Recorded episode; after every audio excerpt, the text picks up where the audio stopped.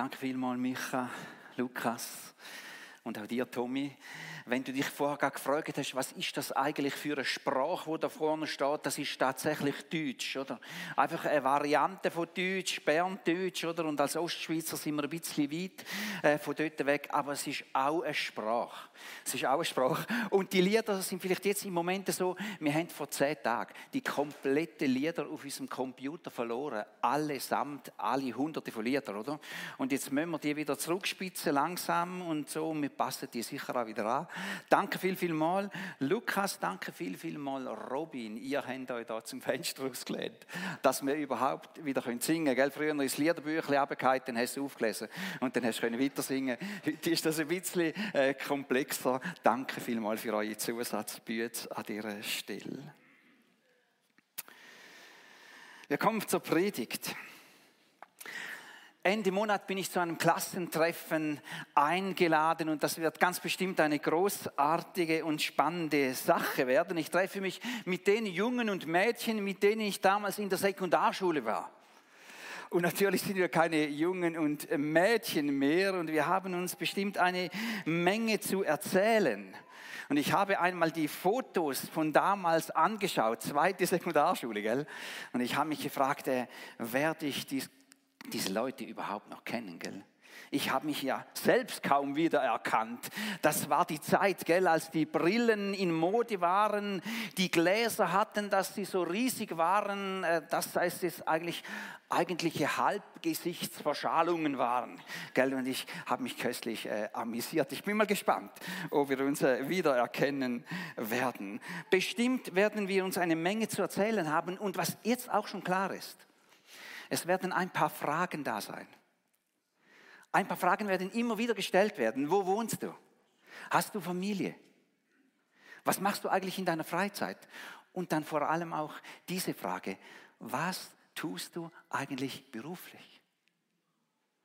Und wenn du dort sagst, dass du Pastor oder Pfarrer bist, dann sind die Folgediskussionen eigentlich schon vorprogrammiert. Und Leute in meinem Alter, die haben praktisch ausnahmslos Erfahrungen mit Kirche und Christen. Einige haben positive Erfahrungen und andere eher schwierige Erfahrungen. Ich habe mich entschieden, mich diesen Gesprächen zu stellen. Mehr noch, ich, ich freue mich regelrecht auf diese Gespräche. Also, und früher, da habe ich mir für solche Situationen irgendwelche Modelle oder irgendwelche Konzepte vorgenommen, nach denen ich dieses Gespräch führen wollte. Ich habe in meinem Leben schon jede Menge äh, Konzepte und Modelle kennengelernt, wie man mit Menschen über den Glauben spricht mit, äh, mit gut 20 Studienkollegen zusammen, äh, Stefan war auch dabei, gell, wurden wir eine Woche lang von Wilhelm Pals persönlich gell, äh, darüber unterrichtet, wie man richtig über den Glauben spricht.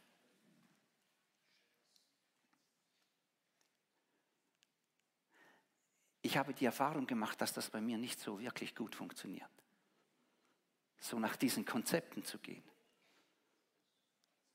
Und ich glaube, dass ganz viele Christen und viele Christinnen nicht mit ihren Nachbarn oder Freunden oder Kollegen über den Glauben sprechen, weil sie die gleiche Erfahrung gemacht haben wie ich. Es funktioniert irgendwie nicht so richtig. Bei mir hat es ziemlich lange gedauert, bis ich realisiert habe, dass Gott uns auch an dieser Stelle sehr, sehr unterschiedlich gemacht hat. Schau dich doch einmal um, dort wo du bist. Schau dir einmal diese Leute an. Wir unterscheiden uns sehr voneinander. Und, äh, jetzt komme ich da nicht weiter, kannst du eins weiterschalten? Ich würde dir einmal ein Zeichen geben.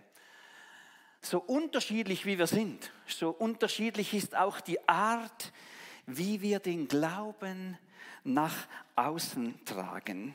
Als Jesus davon gesprochen hat, dass seine Nachfolgerinnen und Nachfolgerinnen Glauben ganz selbstverständlich weitertragen äh, werden, da hat er nicht gesagt, dass wir das alles auch auf die eine und gleiche Art und Weise äh, tun werden. Danke, wenn du weiterklickst wieder.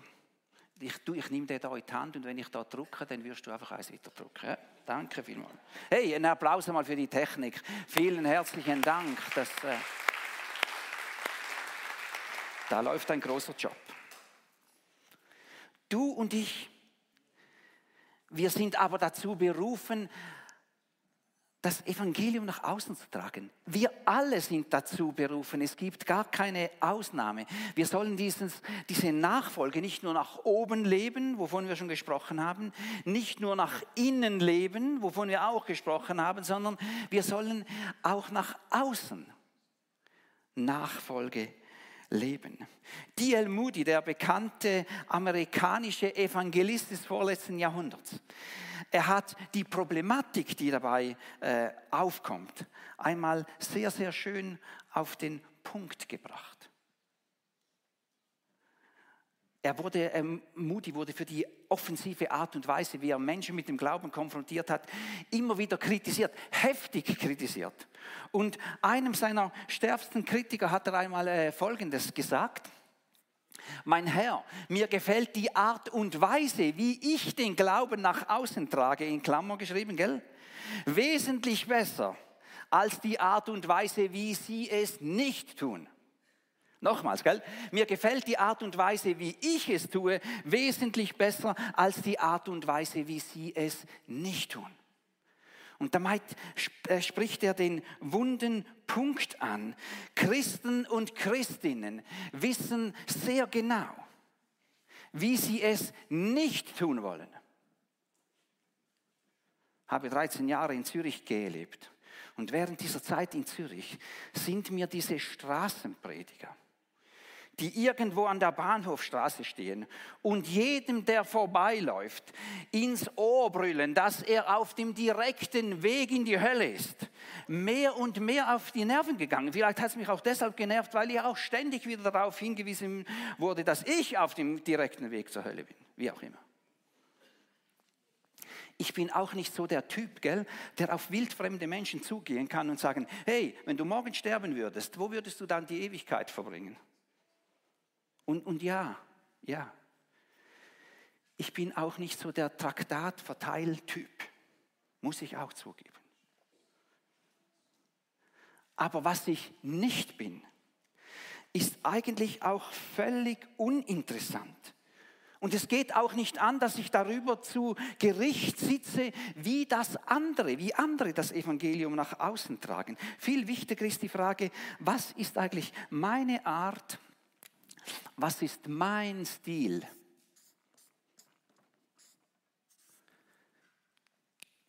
Wie ich das Evangelium nach außen trage. Wie können Menschen, auch durch mich, das Evangelium als das wahrnehmen, was es wirklich ist, nämlich gute Nachricht. Gute Nachricht, best story. Das ist eigentlich die wörtliche Übersetzung von Evangelium.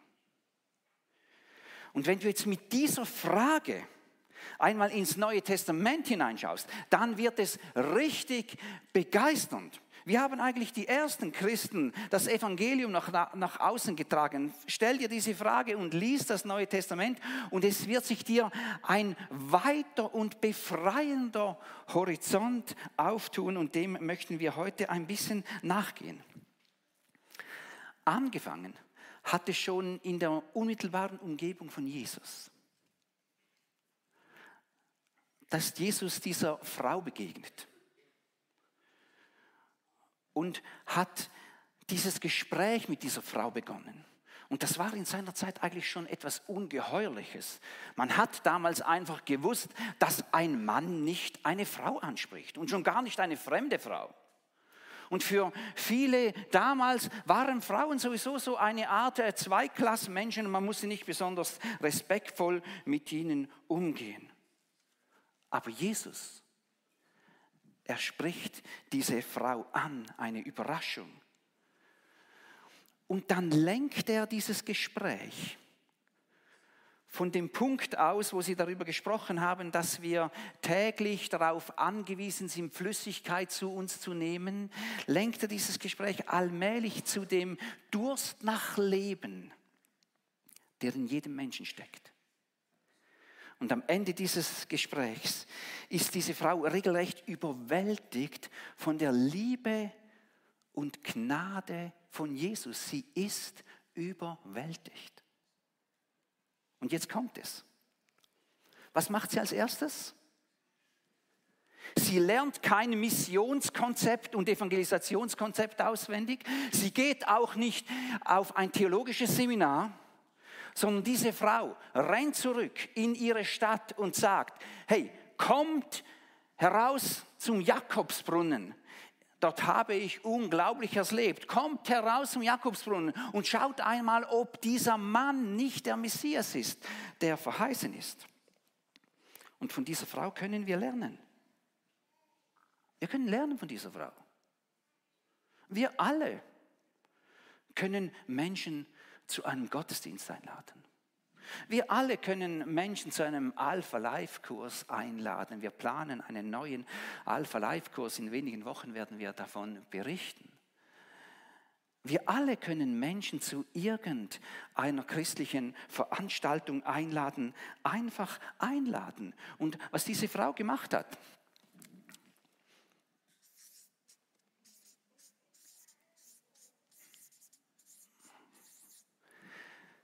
Sie hat den einladenden Stil gelebt, um das Evangelium nach außen zu tragen. Sie hat einfach eingeladen.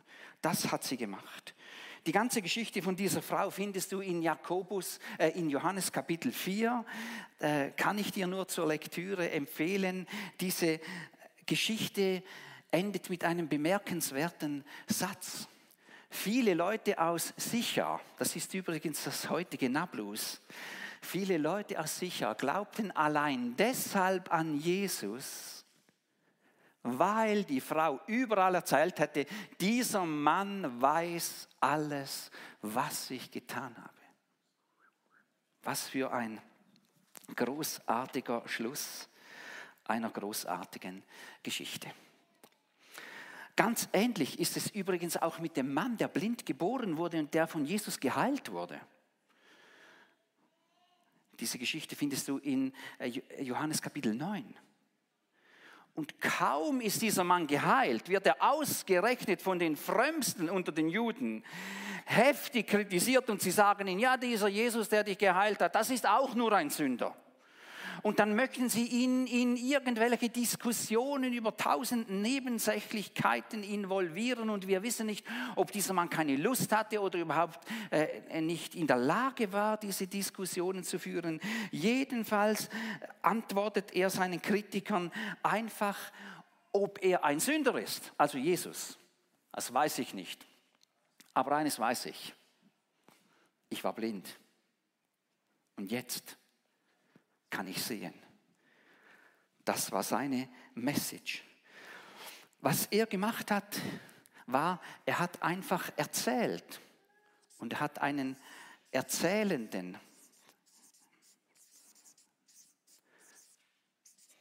er hat einen erzählenden Stil gewählt, um das Evangelium nach außen zu tragen. Und weißt du, wir alle haben eine Geschichte mit Jesus. Wir alle. Meine Geschichte mit Jesus hat ziemlich unspektakulär begonnen. Und ich habe auch nicht so einen dramatischen Einschnitt in meinem Leben äh, wie Kurt aus Arbon, den müsst ihr unbedingt mal kennenlernen. Gell? Der, der hat damals in den, in den heißen Jahren äh, mit der Roten Armee-Fraktion angebändelt. Und äh, als da dieser Banküberfall und diese Schießerei der RAF im Shopville in Zürich war, da war er, da, da war er mit bei diesem Club mit dabei. Gell? So eine Geschichte habe ich nicht. Ich wollte einfach schon immer, seit ich denken kann, zu Jesus gehören.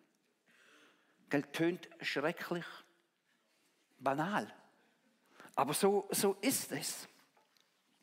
Dafür wird mir oft die Frage gestellt, wie ich eigentlich dazu gekommen bin, als Zimmermann Prediger zu werden.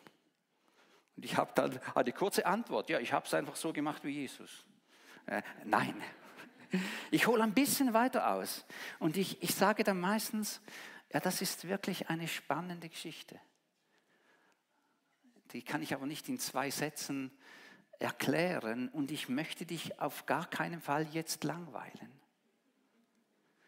Und wenn ich so aufhöre, dann merke ich in der Regel sehr schnell, ob die Zeit jetzt reif ist, ein Gespräch über den Glauben zu führen oder ob die Zeit eher nicht reif ist. Und ja, im Hinblick auf das Klassentreffen von Ende Oktober ist es sicher schon gut, wenn ich mich auf diese Frage gefasst mache, weil die kommt auf jeden Fall. Ich freue mich schon darauf.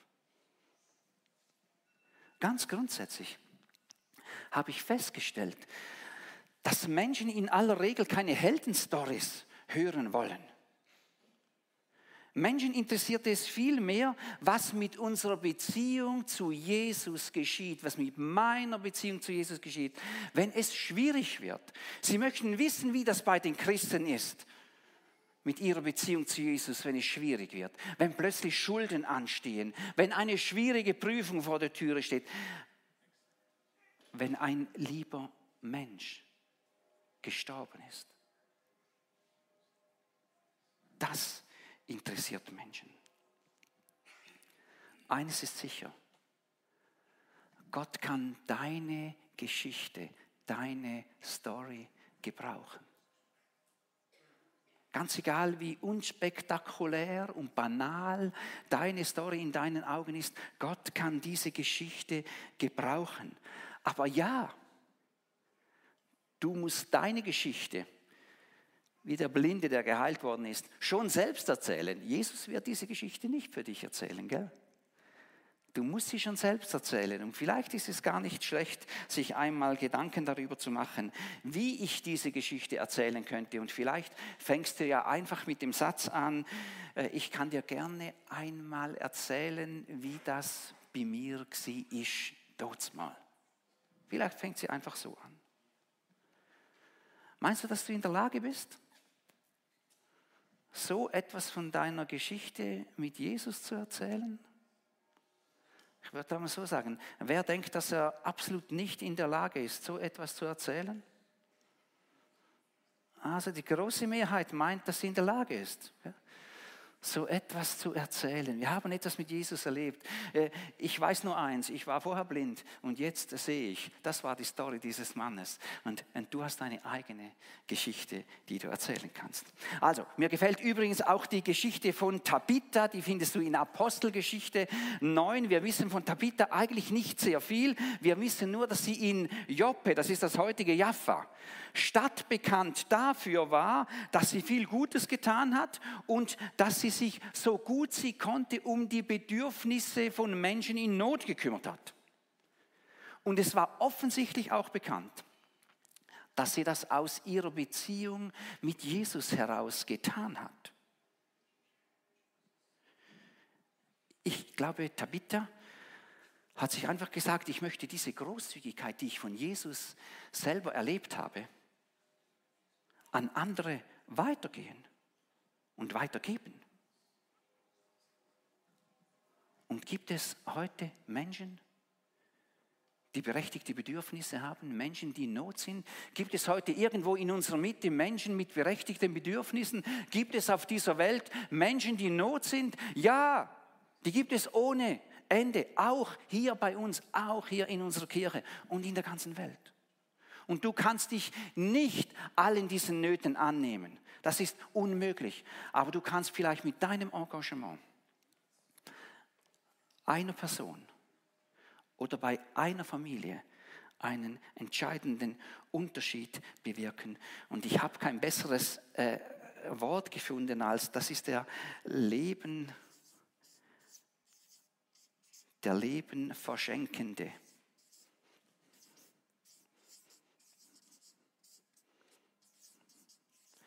der Leben verschenkende Stil, das Evangelium nach außen zu tragen. Tabitha, die auch Dorcas genannt wurde, die hat übrigens Dramatisches erlebt. Eine wirklich sehr spezielle Geschichte können wir heute Morgen nicht auch noch anschauen. Apostelgeschichte 9. Am Schluss dieser Geschichte steht aber Folgendes, und das finde ich wirklich spannend. Die Nachricht von diesen Ereignissen verbreitete sich in der ganzen Stadt und viele kamen zum Glauben an den Herrn. Und das alles hat damit begonnen, dass einer Frau die Nöte und die Bedürfnisse ihrer unmittelbaren Umgebung nicht egal waren. Sie hat diesen Leben verschenkenden Stil gewählt. Und wo wir gerade bei der Apostelgeschichte sind, müssen wir unbedingt auch noch bei Theophilus vorbeigehen. Von Theophilus wissen wir eigentlich überhaupt gar nichts außer seinem Namen. Aber wenn man Apostelgeschichte 1, Vers 1 liest, wenn du deine Bibel dabei hast, musst du das unbedingt mal schnell äh, aufschlagen. Jakob, äh, Apostelgeschichte 1, Vers 1. Wenn man das liest, kann man dort heraus relativ einfach rekonstruieren, was er für eine Bedeutung hatte. Theophilus war scheinbar ein relativ begüterter Mann und er hat einen relativ großen, aber nicht genannten Geldbetrag gespendet, damit Lukas die Ereignisse von Jesus sorgfältig recherchieren konnte und in eine zeitliche Abfolge einordnen konnte und niemand weiß, äh, wie viele Gespräche und wie viele Interviews mit Augenzeugen Lukas geführt hat. Es müssen hunderte von Gesprächen gewesen sein und er wird dafür viel Zeit gebraucht haben. Und das alles hat Theophilus finanziert. Und nachdem Lukas das alles recherchiert hatte, hat er zwei Berichte vorgelegt. Der eine Bericht ist das Lukas-Evangelium und das andere ist die Apostelgeschichte. Und der, der das finanziert hat, das war Theophilus. Er hatte sich von Gott aufs Herz legen lassen, das Geld zur Verfügung zu stellen, damit zwei sorgfältig recherchierte Berichte über das Leben von Jesus und über das Entstehen der ersten Gemeinden verfasst werden konnte. Und ich denke, den meisten Christen ist heute nicht bewusst, dass die Bibel kein Lukas-Evangelium und keine Apostelgeschichte hätte, wenn Theophilus nicht das Geld zur Verfügung gestellt hätte, damit das sorgfältig recherchiert und abgefasst werden konnte. Was er dort lebt, dieser Theophilus, ist ein gebender Stil. Ein gebender Stil, um das Evangelium nach außen bekannt zu machen. Gott hat es ihm aufs Herz gelegt, das Evangelium mit diesen Spenden, mit finanzieller Unterstützung zu fördern. Und wenn du schon länger als ein Jahr hier in der Kirche bist, dann weißt du, dass wir in unserer Kirche nicht so viel über Geld reden. Vielleicht reden wir sogar zu wenig über Geld. Tatsache ist, die Ausbreitung des Evangeliums und das, was Kirche ausmacht, das wird auch heute noch nicht unwesentlich von Geld mitbestimmt. Wir leben als Kirche von den vielen regelmäßigen kleinen und größeren Beträgen, die uns gespendet werden. Und wir leben von größeren Einzelspenden, die wir bekommen haben. Jetzt gerade vor, vor einigen Wochen. Und äh, gerade gestern hat mich wieder eine Person kontaktiert, die einen größeren Betrag für unsere Gemeinde spenden wollte, will. Und äh, wir haben länger miteinander telefoniert. Und am Ende dieses Gesprächs war eine große Freude da. Logischerweise bei mir, weil unsere Kirche dieses Geld bekommt. Aber ich habe auch die Freude gespürt bei dieser Person die diesen großen Betrag für unsere Gemeinde spenden will. Es löst Freude aus, Geld wegzugeben, das kann ich selbst bezeugen. Meine Frau und ich, wir haben schon seit vor vielen Jahren den Entschluss gefasst, dass wir so wenige Rücklagen wie möglich tätigen wollen und so viel finanzielles Engagement wie möglich ins Reich Gottes und in die Sache von Jesus hineinpumpen wollen. Also haben wir vieles ins Reich Gottes hineingegeben und wir haben kaum Rücklagen und es ist begeisternd. Meine Frau hat übrigens darüber hinaus noch so äh, die Gabe äh, des schenkenden Stils. Manchmal suche ich einen Haushaltsgegenstand und finde ihn nicht mehr, weil er bereits verschenkt wurde. So läuft das bei uns. Es ist begeisternd. Und wir haben vor allem gelernt, äh, äh, Gott zu vertrauen. Und wir entschließen uns immer wieder aufs Neue, äh, Gott zu vertrauen, auch in finanzieller Hinsicht. Seit über 30 Jahren entscheiden wir uns immer wieder dafür. Und äh, gerade am Freitagabend hat sie mich wieder einmal schockiert. Äh, äh, sie hat mich wirklich schockiert. Und es hat eine Weile gebraucht, bis die Begeisterung aufgekommen ist. Aber heute bin ich wieder richtig begeistert. Ja, so leben wir. Wir könnten heute natürlich über Petrus sprechen. Petrus, der mit seiner draufgängerischen und manchmal auch über unüberlegten Art und Weise vielen dazu verholfen hat, einen Anschluss an den Glauben zu finden. Ich glaube, Paulus hat, äh, Petrus hat so eine Art äh, konfrontativen Stil gelebt, gell?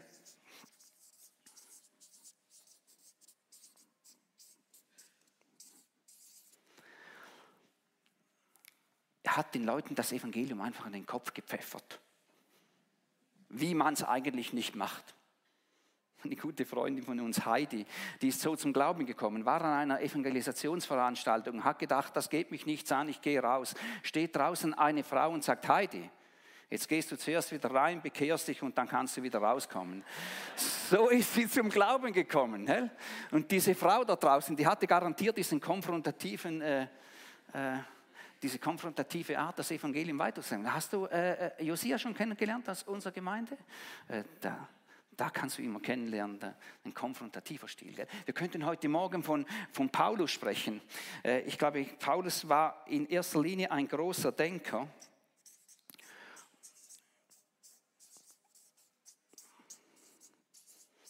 Und ich glaube, er hat einen intellektuellen Stil gewählt, um das Evangelium nach außen zu tragen.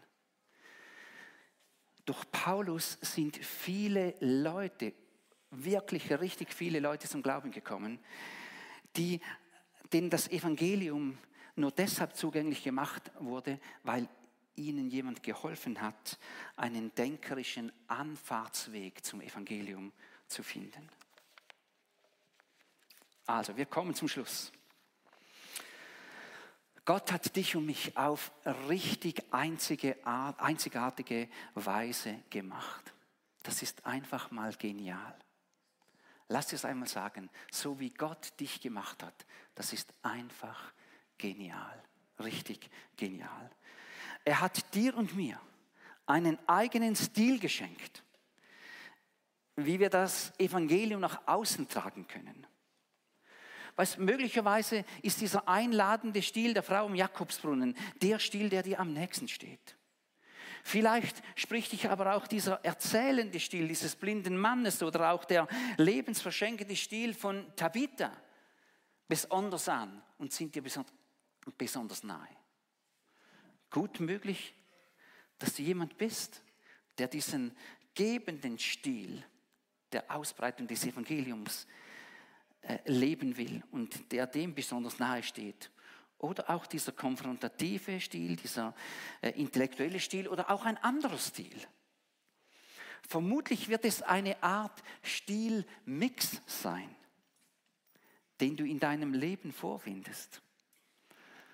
Und wir dann nachher Zeit haben, noch darüber nachzudenken, äh, was dein persönlicher Stilmix ist. Sicher ist eines, dass das alles nicht deins ist das interessiert niemanden. Das interessiert keinen Mensch.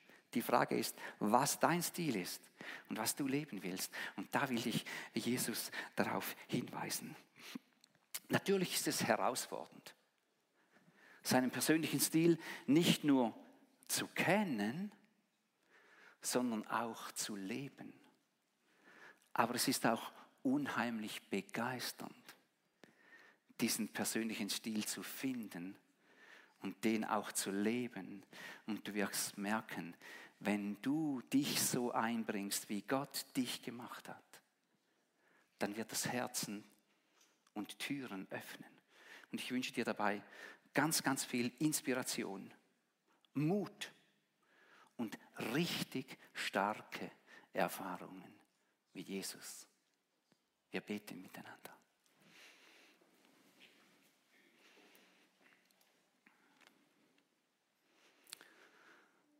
Du bist ein vollkommen unvergleichlicher Gott. Um mir, so wie wir dich gefunden haben, Jesus, haben dich gefunden, weil andere Menschen ihren persönlichen Stil gelebt haben, das Evangelium nach außen zu tragen. Und einige haben das äh, geschickt und wirklich hilfreich gemacht und andere haben es vielleicht weniger hilfreich gemacht. Aber wir haben dich gefunden. Danke viel, viel mal. Und genau gleich möchten wir uns selber trainieren lassen. Mit dem Stil, den du uns geschenkt hast. Mach uns das Herz auf, mach uns die Augen auf. Lass es wahr werden, dass von unserem Leben aus Ströme vom lebendigen Wasser fließen. Und lass es wahr werden, dass ein Strom vom Segen und die Spur vom Segen. Hinter jedem Einzelnen von uns und auch hinter uns als Chile kann entstehen. Mehr und mehr. Danke viel, viel mal.